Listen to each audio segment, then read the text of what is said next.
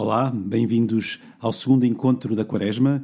Este ano, os encontros de Quaresma que costumam decorrer no auditório do Colégio São João de Brito têm como tema Ao Ritmo de Deus. No primeiro encontro, com o Padre Carlos Azevedo Mendes, tivemos 40, o tempo da preparação, e falámos um pouco de toda esta simbologia do número 40.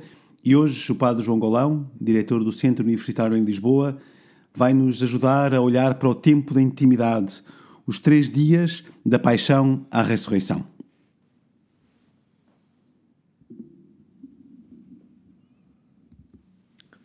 Olá, muito obrigado por esta oportunidade. De facto, é um bocadinho estranho estar a fazer uma coisa que foi preparada para ser uma conferência com pessoas à frente e havendo reações, e é toda uma experiência nova. Confesso que tive bastante relutância, eh, e fui falando aqui também com o Zé Maria, em preparar esta hum, conferência e preparar este tema. No presente momento não me pareceu óbvio a necessidade de um encontro de quaresma sobre os três, os três dias da paixão e da ressurreição, eh, exatamente no momento em que em Portugal foi declarado estado de emergência, em que há tanta gente doente, quando há pessoas que já começaram a perder os seus empregos ou a ter que fechar os seus negócios, quando há tantos pais já desesperados ou na expectativa de, que que irão dar amanhã aos seus filhos e quando há tanta gente sozinha. E por isso, no tempo presente, parece que a única coisa que há a fazer é, é resistir e sobreviver, e portanto não é fazer este género de conferências.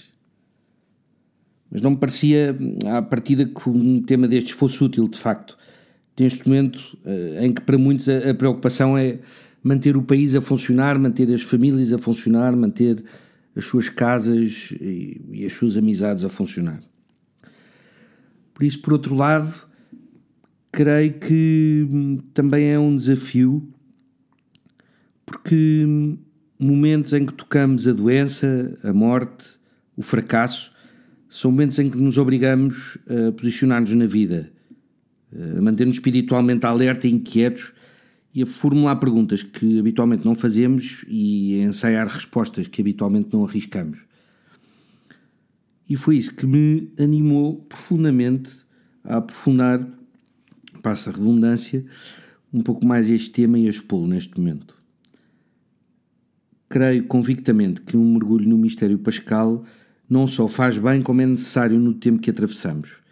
E espero com esta exposição justificar uh, porquê.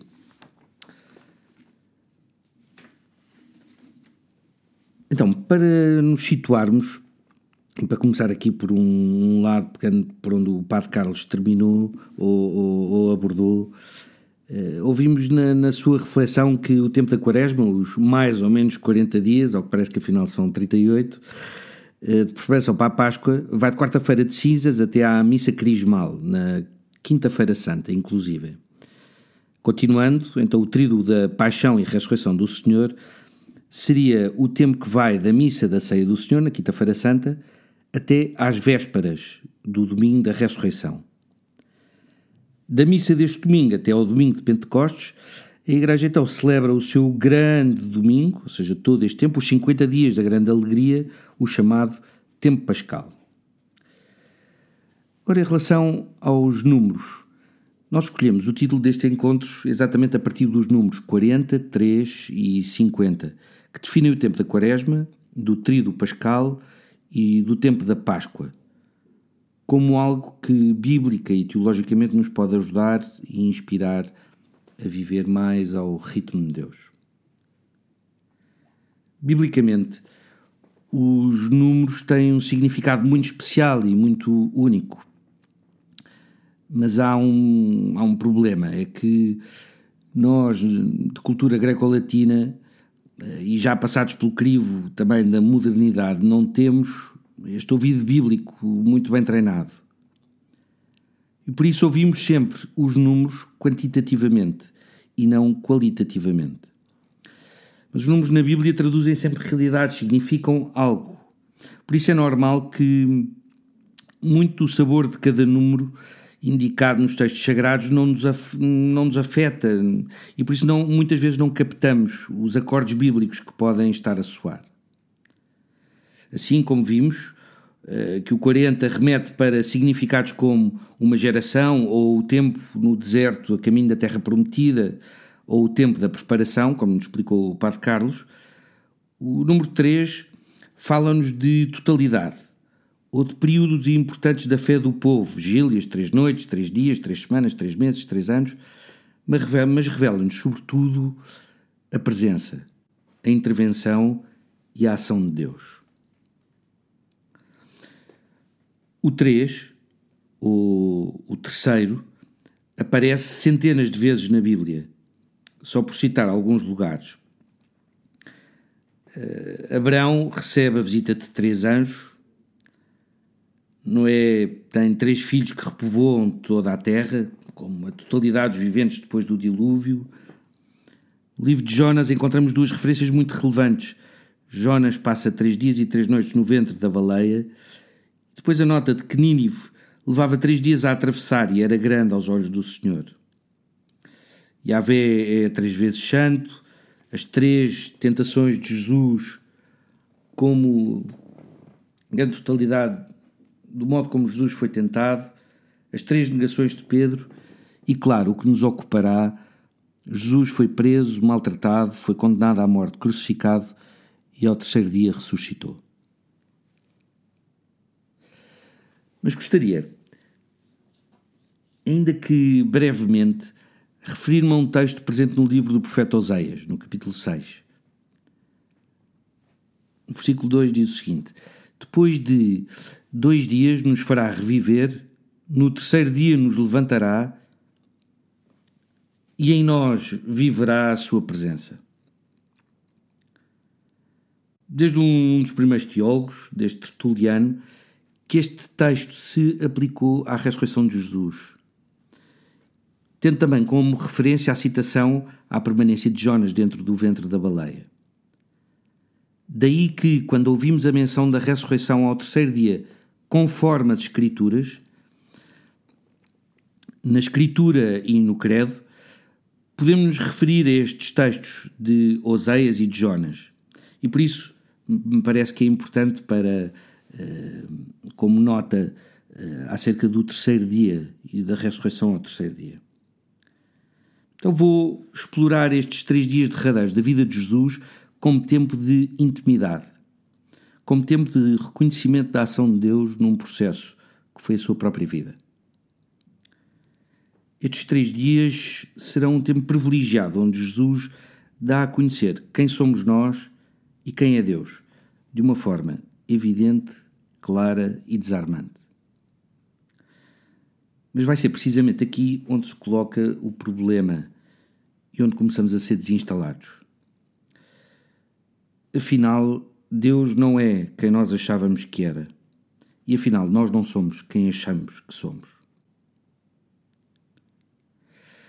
Por isso é que, desde o princípio, me parece fundamental reforçar o mergulho no mistério pascal para que possamos alimentar uma, ideia, uma igreja cada vez mais credível, um Deus cada vez mais passível de ser anunciado a todos e um Messias que de facto foi rejeitado. E por isso temos que mergulhar aqui naquilo que foi este processo da vida de Jesus, este processo final da sua vida, em que Deus, de uma forma muito óbvia, se vai dar a conhecer através da nossa fragilidade, dos processos de, de injustiça e do aparente fracasso. Então gostaria de explorar estes, esta lógica dos três dias a partir de três pequeninos capítulos. O primeiro, a vulnerabilidade, a passividade e a solidão. Depois, a morte, o vazio e o silêncio. E, por fim, a alegria e o humor. Há uns, há uns anos tive uma, uma, um, o privilégio, e foi mesmo um privilégio, de celebrar com alguns universitários e algumas pessoas uh, de uma terra, de uma comunidade cristã bastante resiliente, o trio do Pascal numa capelinha eh, perdida no meio do Alentejo. Foi uma experiência única e que creio que tive aí uma das maiores escolas da minha vida como padre. A fé é simples e enraizada. Muitos daqueles sábios e provetos professores deparei-me com histórias cheias de sofrimento e de lutos eh, que de repente me abriram uma compreensão das celebrações que estávamos ali a preparar e a viver. Tratou-se mesmo disso, a viver. Havia uma união que eu nunca tinha experimentado de uma forma tão intensa entre o que estávamos a celebrar e a viver. Afinal, o que tinha estudado e aprendido na teologia estava a acontecer. A união entre o que se vive e o que se celebra era possível.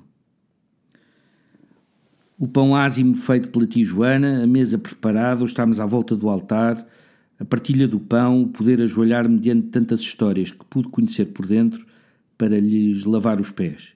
Fez-me perceber por gestos aquilo que Jesus anunciou com toda a sua vida.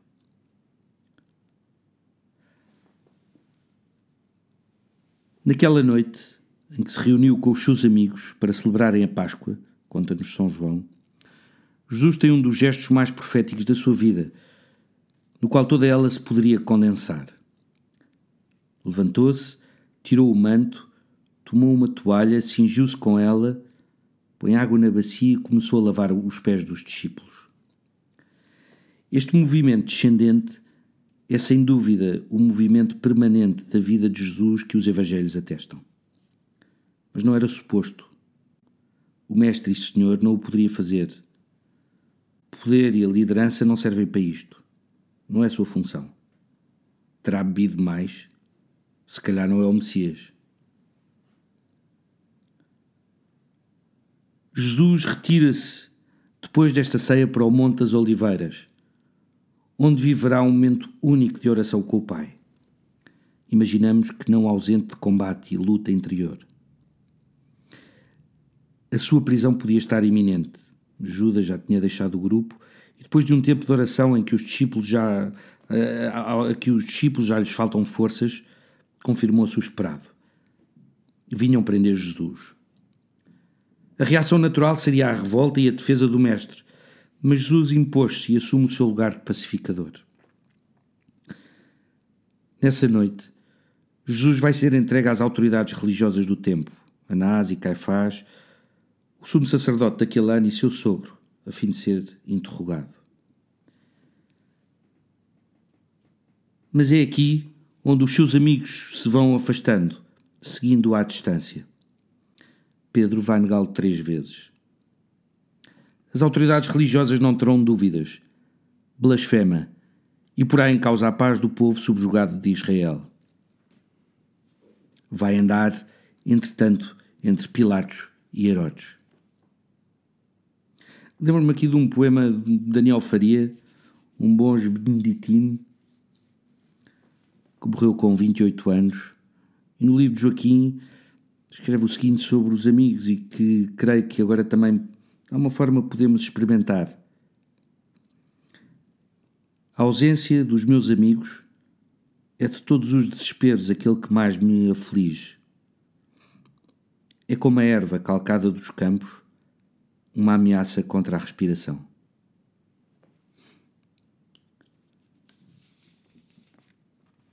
Creio que este momento da vida de Jesus eh, também se pode assemelhar um bocadinho ao que nos vemos forçados às vezes a viver, eh, a ausência, a distância. E por isso creio que podemos imaginar o que se terá passado no coração de Jesus neste momento. À medida que o processo vai avançando e se vai entrando pela noite dentro,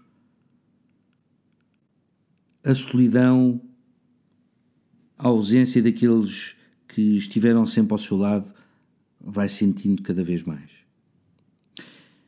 E por isso, o processo de condenação gradual de Jesus vai-nos conduzindo lentamente para um lugar onde é desconfortável estar vai-nos colocando diante da vulnerabilidade, da fragilidade e da solidão.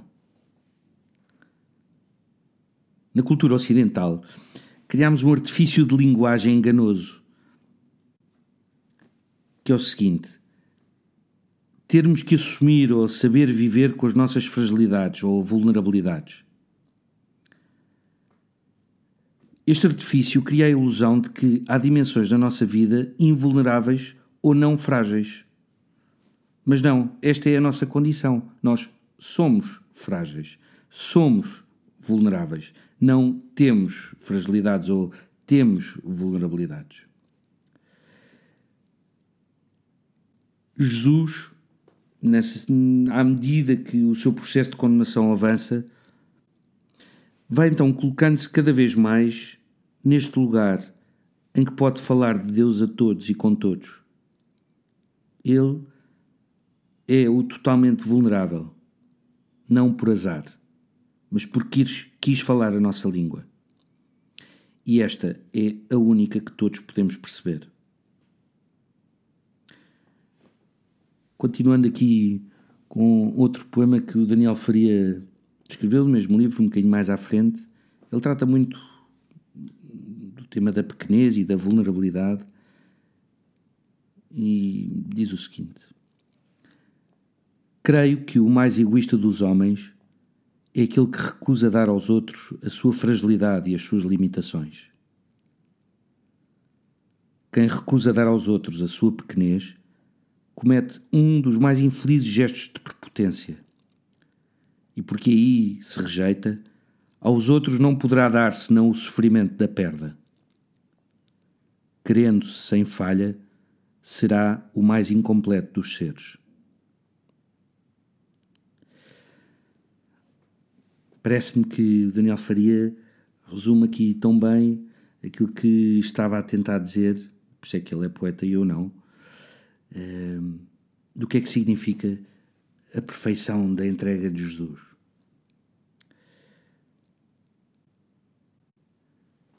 Bom, por outro lado, como se calhar tantos de nós, tenho passado mais tempo sozinho do que, bem, se calhar, do, em muito dos últimos tempos. E não parte pensar se estaremos a deixar que esta quarentena nos transforme, questione, inquiete e desinstale em muitos dos princípios sobre os quais construímos as nossas vidas até chegar esta, este vírus. Assentámos toda a nossa vida em, em, grande medida e em grande como esquema mental no, na produção, no ativismo, no controlo, na superplanificação, na imunidade, na indisponibilidade, na acumulação, no aparecer, nas comparações. E tenho pensado se de facto pusemos este e estamos a pôr este modelo em causa ou estamos só à espera que passe uma espécie de pequenino obstáculo para que possamos continuar a alimentar o mesmo modelo. De facto, este vírus deixou-nos verdadeiramente nus e despidos. E a nossa tentação há de ser sempre ir buscar umas folhas de figueira, já é antigo, e dizer que não é nada, que não se passa nada. O problema é que se passa, e já há muito tempo, desde o princípio da humanidade. Neste momento estamos a experimentar todos de uma forma ou de outra, algo que muita gente experimenta todos os dias. Não saber o que será amanhã, o dia da manhã, a imprevisibilidade total, não ter sustento, a desconfiança, o medo. E por isso, talvez seja este o momento em que nos temos que habituar a dizer que temos medo. Em que nos sentimos sozinhos, em que precisamos de chorar e o podemos fazer, em que nos sentimos ansiosos e inseguros e o podemos partilhar, em que nos custa perder o controle, em poder dizer que gostamos muito e de quem gostamos muito. Podemos dizer que precisamos de ajuda, podemos dizer que temos saudades, podemos dizer que amamos. E talvez então possa ser o, o momento em que assumamos a nossa própria condição vulnerável. Então Jesus assumiu este lugar dos esquecidos, dos que têm medo, dos que vivem sem saber o que irá acontecer, porque essa é a condição humana, essa é a nossa condição. Daí esta pergunta.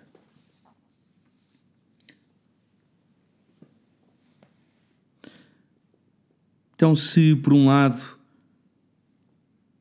Jesus, neste seu processo, de alguma forma nos expõe a nossa dimensão de vulnerabilidade,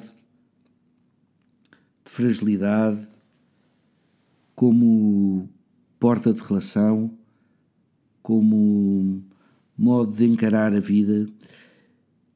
Então há aqui no seu processo um, um passo que se segue. Então, neste, neste segundo capítulo, consideraríamos a morte, o vazio e o silêncio.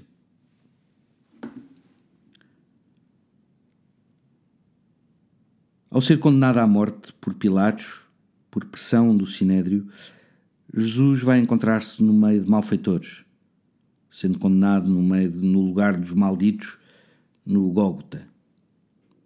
Carregará a sua cruz e será crucificado. Além do desmedido sofrimento físico, será gozado e desprezado. E está condenado a morrer como os últimos dos últimos, os que não têm voz, os malditos da sociedade. José de Arimateia pedirá às autoridades romanas o corpo de Jesus que sepultará num túmulo novo. Naquilo que celebramos no tríodo pascal, haverá um silêncio muito intenso na celebração da adoração da cruz na Sexta-feira Santa. O padre vai prostrar-se diante da cruz e é um momento de silêncio absolutamente concentrado, em que cada um será convidado a juntar-se àquela entrega derradeira de Jesus em atitude de adoração. Poder encontrar-me com Jesus que dá a vida por mim. No fundo, cada um naquele momento é convidado a levar as suas mortes naquela morte. Mas, como, como dizia, custa morrer como estilo de vida. Ninguém compra sem mais o chavão, a chave mestra de Jesus, de que só se vive bem morrendo, só dando a vida é que se dá fruto. Mas este é que é o contrassenso total com que estaríamos à espera do, do Messias, que estaríamos à espera da parte de Deus. Ele deveria vir resolver problemas, dizer e explicar como é que tudo isto funciona, impor a paz a qualquer custo, proteger-nos do sofrimento, evitar ter que escolher, evitar errar. No fundo, Deus vai se apresentar como um Deus que não serve para nada. Na verdade, não, porque essa imagem de Deus utilitarista e paternalista não existe, nem corresponde minimamente ao Deus mostrado por Jesus. Mas então, se tivéssemos que dar uma segunda oportunidade para tentar perceber quem é Ele, o que é que teríamos que fazer? Para descobrirmos quem é Deus e quem somos nós, faltará atravessar o vazio e o silêncio em busca de um som que faça sentido. E este é sempre o jogo bíblico: esperar, treinar o ouvido, esperar, treinar o ouvido. Isso implica aceitar morrer, implica deixar de lado as minhas inseguranças, certezas, bloqueios, ruídos. Implica partir permanentemente desses lugares a que eu chamo casa para buscar uma casa. Neste momento, estamos a ser obrigados a viver um vazio, um silêncio, uma morte a que não estamos habituados. Vem forçada por um vírus que não vemos, mas temos muitos hábitos de distração que durante a quarentena nos podem dominar absolutamente. A questão não é haver muito ou pouco ruído à nossa volta. Muitas vezes pode estar tudo em silêncio à nossa volta e estarmos cheios de ruído interior. Mas tem a ver com o centro de gravitação, por quem me movo, para onde se orienta a minha vida. Para Jesus isso era claríssimo. Dar a conhecer o Pai através da sua vida. Quem me vê a mim, vê o Pai.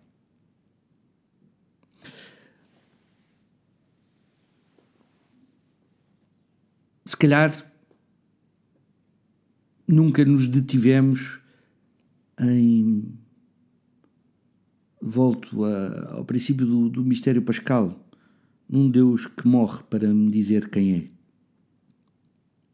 Não é uma questão de heroísmo ou autocomiseração, uma questão de amor, de fidelidade, de uma opção.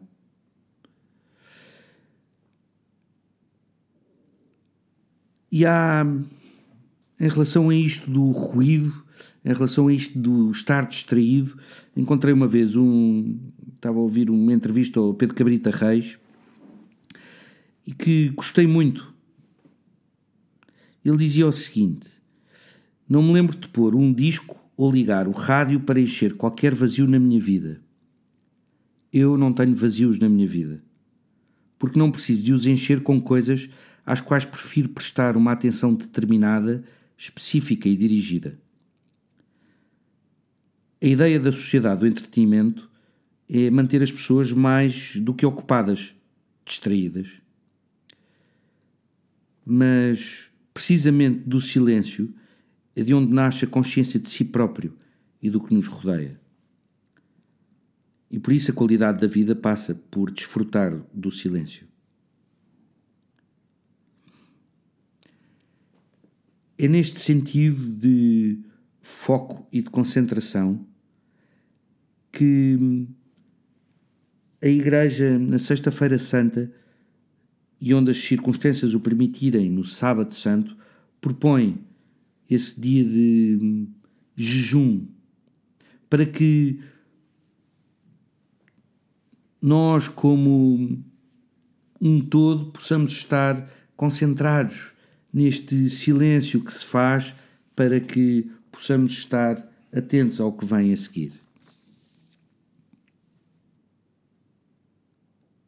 A seguir a tudo o que se passou com Jesus, os sentimentos foram de medo e de dispersão. Tudo tinha acabado da maneira mais trágica. O Senhor, o Mestre, o Messias, fora crucificado. Todos os sonhos, todos os projetos, tudo o que tinham deixado para trás, eh, tudo tinha colapsado.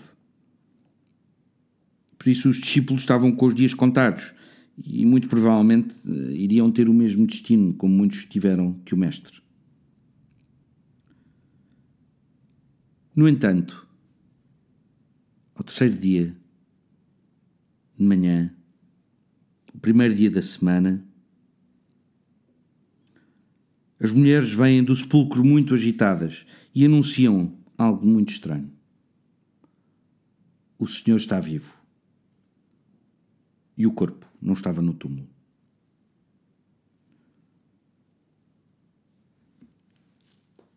Há dois episódios que pelos quais tenho bastante carinho das cenas da ressurreição. O primeiro é a aparição a Maria Madalena e o segundo, a aparição aos discípulos no lago. A cena com Maria Madalena, para mim, é, é extraordinária do ponto de vista cênico, uma vez que Maria Madalena vai entrando gradualmente no túmulo e vai sendo questionada e vai respondendo em relação ao que está à procura. E de facto, Maria Madalena ia cuidar do corpo de Jesus, ia chorar a morte do seu Senhor. E por isso a pergunta sistemática é sempre: porque choras? Porque choras? E ela vai entrando no túmulo, como quem está à procura da antiga forma pela qual se sempre se relacionou com Jesus. O processo pelo qual Maria Madalena vai passar dentro do túmulo, o modo como os diálogos estão organizados, vai nos encaminhando para o modo como a presença de Jesus ressuscitado se faz presente também na nossa vida. Maria Madalena é questionada várias vezes porque, porque é que estava a chorar. A primeira pelos anjos e a segunda por uma voz que vem por trás de si, que ela julgou ser o jardineiro. Isto é, reconheceu que havia uma presença, mas não reconheceu quem era. E por isso, de alguma forma, de Maria Madalena se exigiu a paciência de não desistir diante de não ver aquilo que ela estaria à espera. E portanto teve que responder várias vezes à mesma pergunta.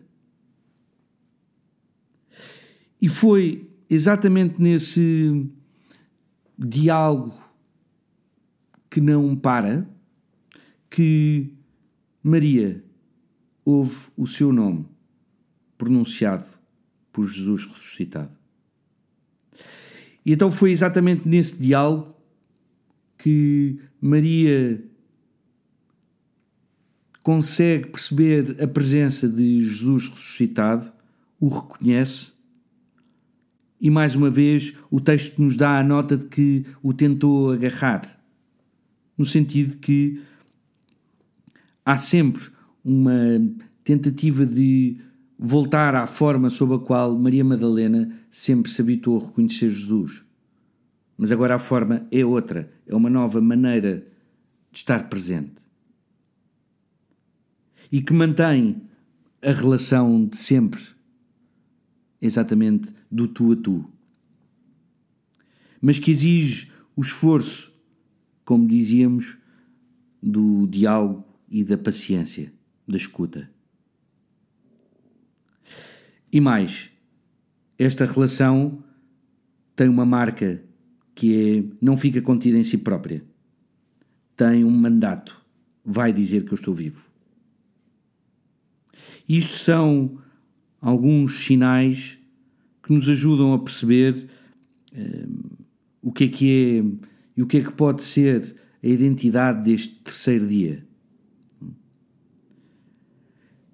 Se olharmos para a aparição aos discípulos no lago, podemos intuir a mesma coisa, onde ao princípio os discípulos não reconhecem, percebem a presença de alguém, tiveram uma noite em que não pescaram e os sinais desse, desse mandato de quem está ali à beira-mar fazem perceber que essa presença é Jesus. E depois uma, uma experiência tão bonita quando chegam e saltam para, para a terra, eh, já há umas brasas e já há qualquer coisa a ser preparada. E por isso não seria difícil imaginar que ali voltar às conversas de sempre e de tudo o que aconteceu e voltar àquela amizade que, em que tantas vezes terão feito uma refeição assim. Neste sentido, o grande sinal da, da alegria, da leveza, do humor está presente na, nesta presença de, de Jesus ressuscitado e tão bonito um, um, poema que acho que pode dar uh, cor exatamente a esta, esta nossa busca da presença de Jesus no meio de nós. Do Roberto Juarrod, um poeta argentino. Às vezes parece que estamos no centro da festa. Todavia, no centro da festa não há ninguém. No centro da festa está o vazio. Mas no centro do vazio há outra festa.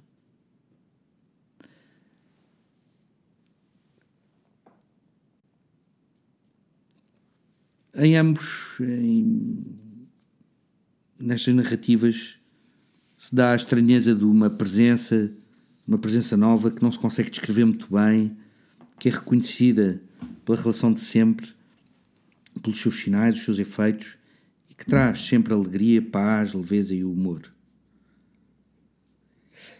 Então, se queremos levar a sério o mistério pascal, teremos nós que atravessar também o processo dos três dias e que nos é pedido agora, deixando-nos acompanhar por Jesus. Como referia um dos maiores teólogos do século XX, por falta de aprofundamento, o mistério da Santíssima Trindade poderia tornar-se absolutamente irrelevante para a fé. Creio que o mesmo pode acontecer com o mistério pascal. Pode perder todo o seu poder e impacto nas nossas vidas se formos resumindo a nossa fé a um conjunto de boas práticas diárias e não a um convívio com uma presença que atravessa o tempo e a história. Sem um mistério pascal realmente vivido, não há esperança possível. Na grande vigília pascal, quando acendemos o lume novo e com ele acendemos o sírio pascal, fica clara a presença do ressuscitado no meio de nós, na fragilidade de uma vela e na fortaleza de uma comunidade. Toda a progressão da luz ao longo da vigília nos recorda como Deus se foi fazendo cada vez mais próximo e refazendo sempre a sua presença no meio de nós. O lume novo da vigília traz uma nova visão, uma visão batizada pelos três dias.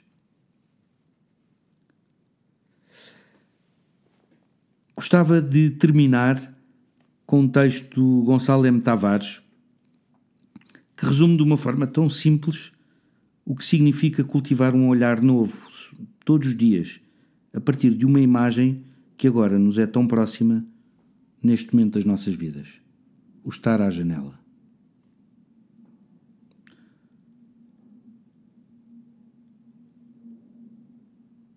Uma das janelas de Calvino, a com melhor vista para a rua, era tapada por duas cortinas, que no meio, quando se juntavam, podiam ser abotoadas. Uma das cortinas, a do lado direito, tinha botões e a outra as respectivas casas. Calvino, para espreitar por essa janela, tinha primeiro de desabotoar os sete botões, um a um. Depois, sim, afastava com as mãos as cortinas e podia olhar, observar o mundo. No fim, depois de ver, puxava as cortinas para a frente da janela e fechava cada um dos botões. Era uma janela de abotoar.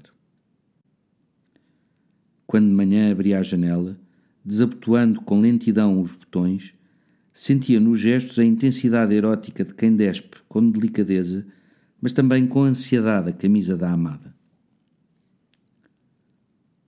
Olhava depois da janela de uma outra forma, como se o mundo não fosse uma coisa disponível a qualquer momento, mas sim algo que exigia dele e dos seus dedos um conjunto de gestos minuciosos. Daquela janela, o mundo não era igual.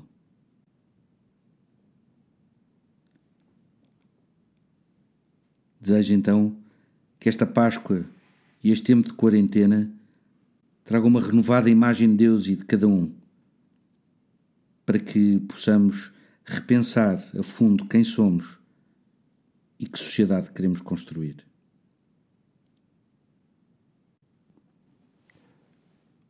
Muito obrigado, João, por estas tuas palavras. Nós voltaremos para, para a semana, ah, enfim, com um formato um bocadinho diferente, mas com o Padre José Frazão também para nos acompanhar neste tempo de preparação para, para a Páscoa e para podermos então aí antecipar o 50 com este grande número que nos ajuda a perceber eh, esta hum, festa que no centro do vazio ah, nos chama a todos para vivermos a partir da alegria.